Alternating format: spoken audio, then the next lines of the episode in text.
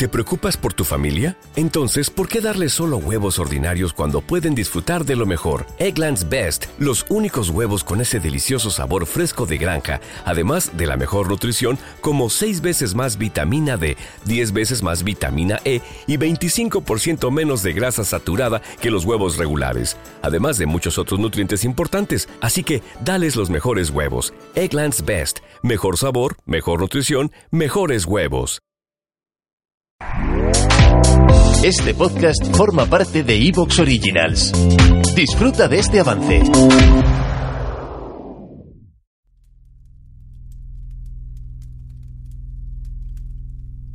Afuera hay sol. No es más que un sol, pero los hombres lo miran y después cantan. Yo no sé del sol, pero sé la melodía del ángel y el sermón caliente del último viento. Sé gritar hasta el alba cuando la muerte se posa desnuda en mi sombra. Yo lloro debajo de mi nombre, agito pañuelos en la noche y barcos sedientos de realidad que bailan conmigo. Yo oculto clavos para escarnecer a mis sueños enfermos. Afuera hay sol y yo me visto de cenizas. Jaula. Un poema de Alejandra Pizarni.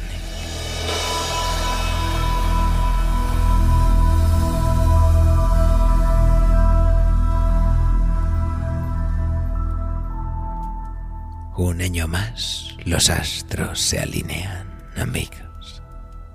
El conciliábulo de noviembre nocturno se reúne en torno a la hoguera conciliar para leer toda suerte de delirios y fantasmagorías. Nuestro noveno concurso de relatos de fantasía, terror y ciencia ficción ha llegado a su fin.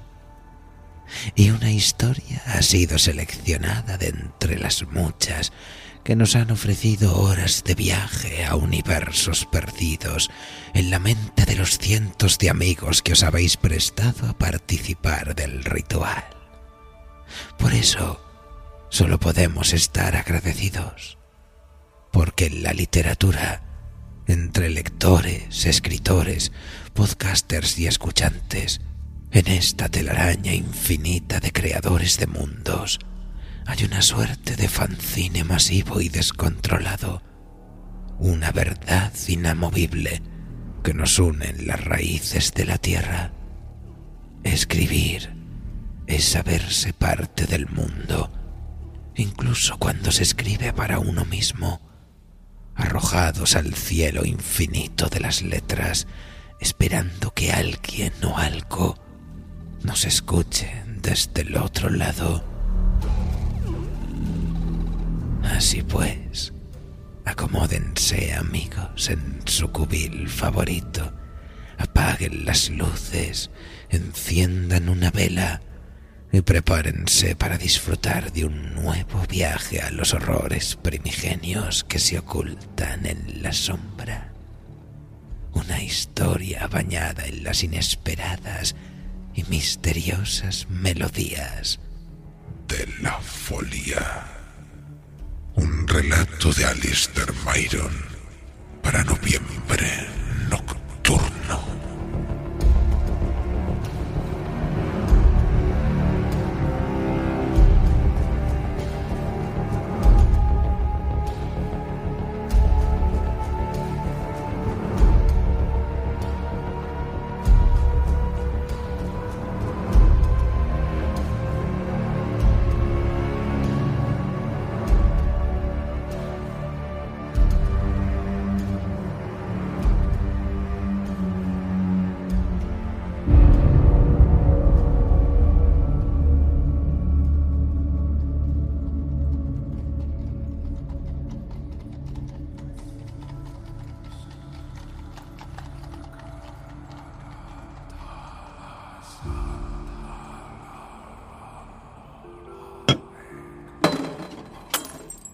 La botella se estrella contra el suelo con un estallido de vino y cristal.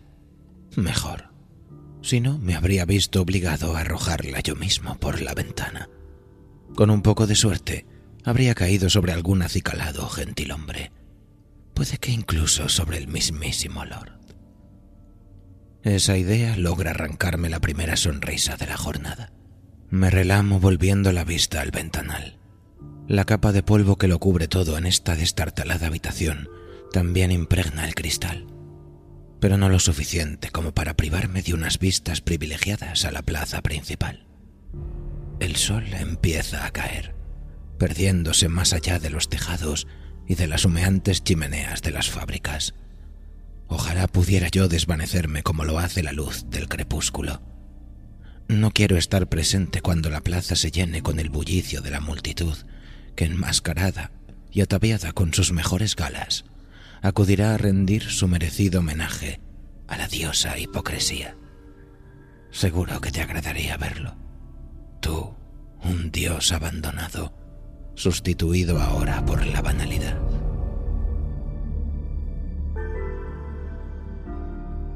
Echo un vistazo a mi propia máscara, un antifaz del más sobrio de los negros que reposa indolente sobre la funda del violín. Embuste sobre música. ¿Existe acaso un modo más cruel de pervertir algo tan puro? Sinceramente, no lo creo. Me duele y ofende pensar que en pocas horas tendré que abandonar la buhardilla para ofrecer a la multitud el sonido de mi violín y permitir que lo contaminen con risitas estridentes y comentarios insulsos. El arte domesticado para satisfacer a la sociedad. La simple idea me provoca arcadas. Algunos de mis compañeros de oficio se sentirían halagados de poder tocar ante tan distinguido público. Yo no. No hay honor en tener que exhibirme ante la florinata de esta cochambrosa urbe, la misma que quiso darme caza. Aún no sé cómo logré contenerme cuando los heraldos del Lord acudieron a mí con un encargo de su señor. Tres emisarios para una carta, tres perros con collar, me parecieron.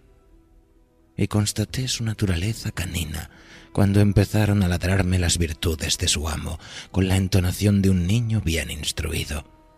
Tras veinte minutos de alabanzas, se decidieron al fin a ponerme en conocimiento sobre el motivo de su visita. Al parecer, el lord buscaba un músico encargado de abrir, con una pieza de nuevo cuño, el gran baile del fin del invierno. Te pagaremos bien. Es un privilegio que el lord haya pensado en ti aseguraron. Tras esa afirmación se despidieron, dejándome solo con un saquito de monedas de oro. Ni siquiera me preguntaron si aceptaba su encargo. Pensaron que nadie se negaría a atender al Lord. Que poco saben del mundo. Y que poco saben de mí o de mi pasado, ese que me ata a su señor. Aunque dudo que ni siquiera el propio Lord lo recuerde han pasado años desde aquella noche y yo ni siquiera conservo el nombre con el que me conoció, el que es ahora dueño de la ciudad. Por aquel entonces, el lord no ostentaba ese título. No era más que uno de tantos jóvenes aristócratas siempre dispuestos a batirse en duelo.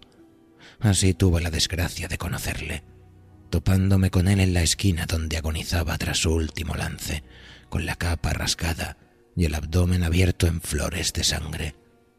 Ojalá lo hubiera abandonado a su suerte. Me pudo la compasión y acabé pagándolo con creces poco tiempo después. Echo un vistazo a la partitura que reposa enroscada sobre el diván, la obra encargada por el Lord, una docena de páginas que ensalcen los valores de nuestra ciudad y sus gentes. Chasqueo la lengua con disgusto al verme de nuevo, complaciendo sus deseos, los suyos y los tuyos, que me instaste a componerla. Me alejo de la ventana y tomo el violín de su estuche. Paso el arco por sus cuerdas y arranco de él un lamento amargo. La música de mi instrumento sintetiza la rabia que me roe las entrañas. Una lágrima resbala por mis ojos, cae sobre la madera, se desliza por ella y empapa las cuerdas. La voz del violín se torna húmeda, se quiebra en la última nota. Luego llega el silencio, el mismo que hizo presa en mi garganta cuando el Lord, ya recuperado, quiso borrar del recuerdo el episodio que nos había unido.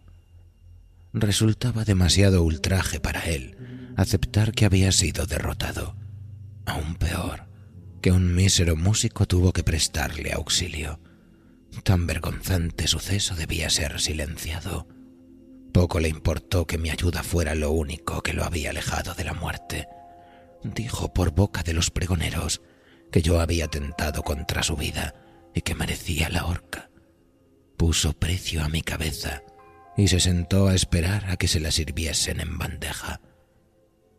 Cojo de nuevo el violín. Las notas saltan entre las cuerdas del mismo modo que lo hacía yo huyendo por las calles. Primero busqué refugio en el círculo de músicos. Creí que mis compañeros de profesión me auxiliarían. Craso error.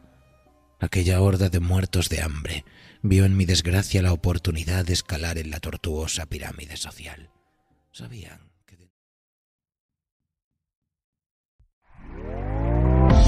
¿Te está gustando lo que escuchas? Este podcast forma parte de Evox Originals y puedes escucharlo completo y gratis desde la aplicación de Evox. Instálala desde tu store y suscríbete a él para no perderte ningún episodio.